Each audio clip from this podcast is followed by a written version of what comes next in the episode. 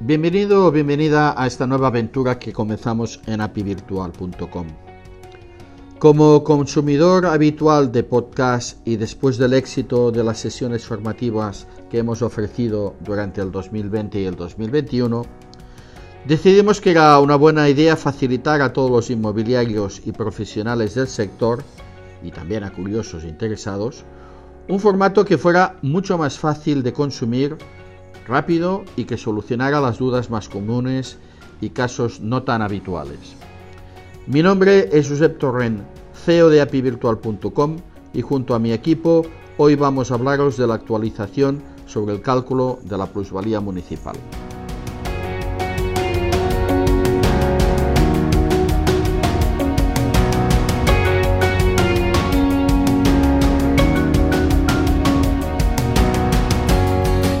Como sabrás, el pasado 26 de octubre del 2021, el Tribunal Constitucional declaró inconstitucional y nulos los artículos que hacen referencia a la, mm, que hacían referencia al modo de cálculo de la plusvalía municipal hasta en ese momento. Esto provocó que se aprobase un Real Decreto el 26-2021 de fecha 8 de noviembre por el que se establecía una nueva forma de cálculo entrando en vigor dicho Real Decreto Ley el 10 de noviembre del 2021. En este Real Decreto Ley se eh, establecen dos métodos de cálculo, el objetivo y el real. Esto es para que el eh, administrado, el contribuyente, tenga posibilidad de escoger el método que le sea más favorable. En el método objetivo se establecen una serie de coeficientes eh, un coeficiente distinto para cada 20 años hasta los 20 años máximo, que es lo que establece la plusvalía municipal.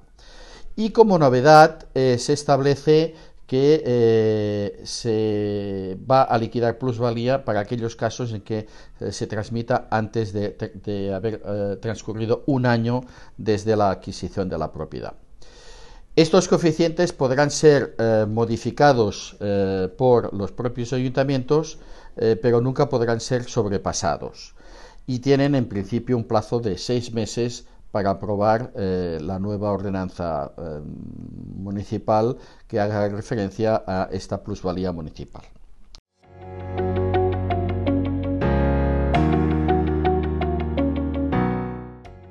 Y aprovecho que he citado esta sentencia para informar y a otros muchos recordar que en la plataforma de apivirtual.com tenemos disponible una sección de blog que actualizamos semanalmente con las últimas noticias del sector inmobiliario, muchas de ellas con una base de partida de las últimas sentencias dictaminadas en materia. En ellas, nuestra responsable del Departamento Jurídico, Irene Delgado, analiza el impacto que tiene para todos los inmobiliarios particulares y actividades que se puedan desarrollar en este ámbito.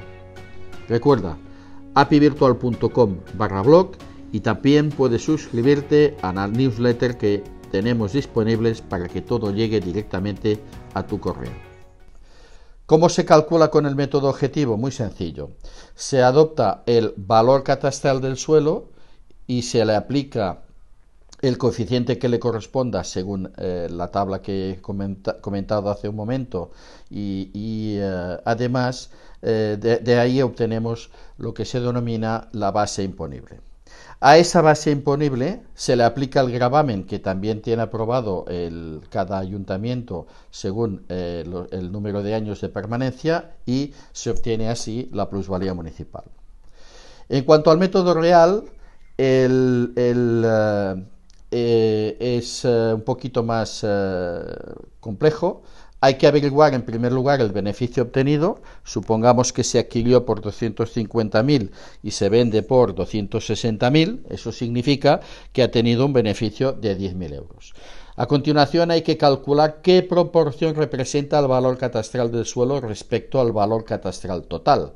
Si el valor catastral son 100.000 y el valor catastral del suelo son 20.000, eso significa que la proporción es de un 20%. Este porcentaje que, sale eh, hay que aplicarlo al beneficio. En este caso, en el caso que estoy dando como ejemplo, el 20% de 10.000 y ahí tenemos la base imponible, que en este caso serían 2.000. A continuación se le aplica el gravamen que le corresponda según eh, cada ayuntamiento y el número de, años de permanencia y obtenemos la plusvalía municipal a pagar. Luego es cuestión del propio administrado, del propio contribuyente, que decida cuál de los dos métodos le ha salido más favorable para liquidar la plusvalía municipal. Si no quieres complicarte, tienes una solución muy sencilla utilizando la aplicación de apivirtual.com que te permite obtener el resultado en unos pocos segundos.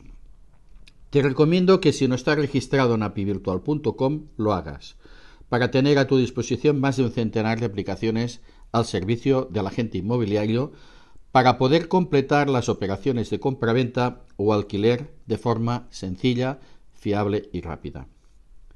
Si te registras, tendrás disponible un periodo de gratuidad de 20 días que puedes ampliarlo a 30 si consientes que te hagamos una demo. Y bien, hemos llegado al final de esta píldora inmobiliaria. Esperamos que te haya sido de utilidad y te agradecemos tu tiempo con nosotros. Ya estés trabajando, descansando, conduciendo, de camino a una visita o a cualquiera de, de tus actividades. Puedes llevarnos contigo y seguir aprendiendo. Nosotros seguiremos aquí para darte más contenido de gestión, marketing, aspectos jurídicos, todo ello en el ámbito inmobiliario. Hasta muy pronto.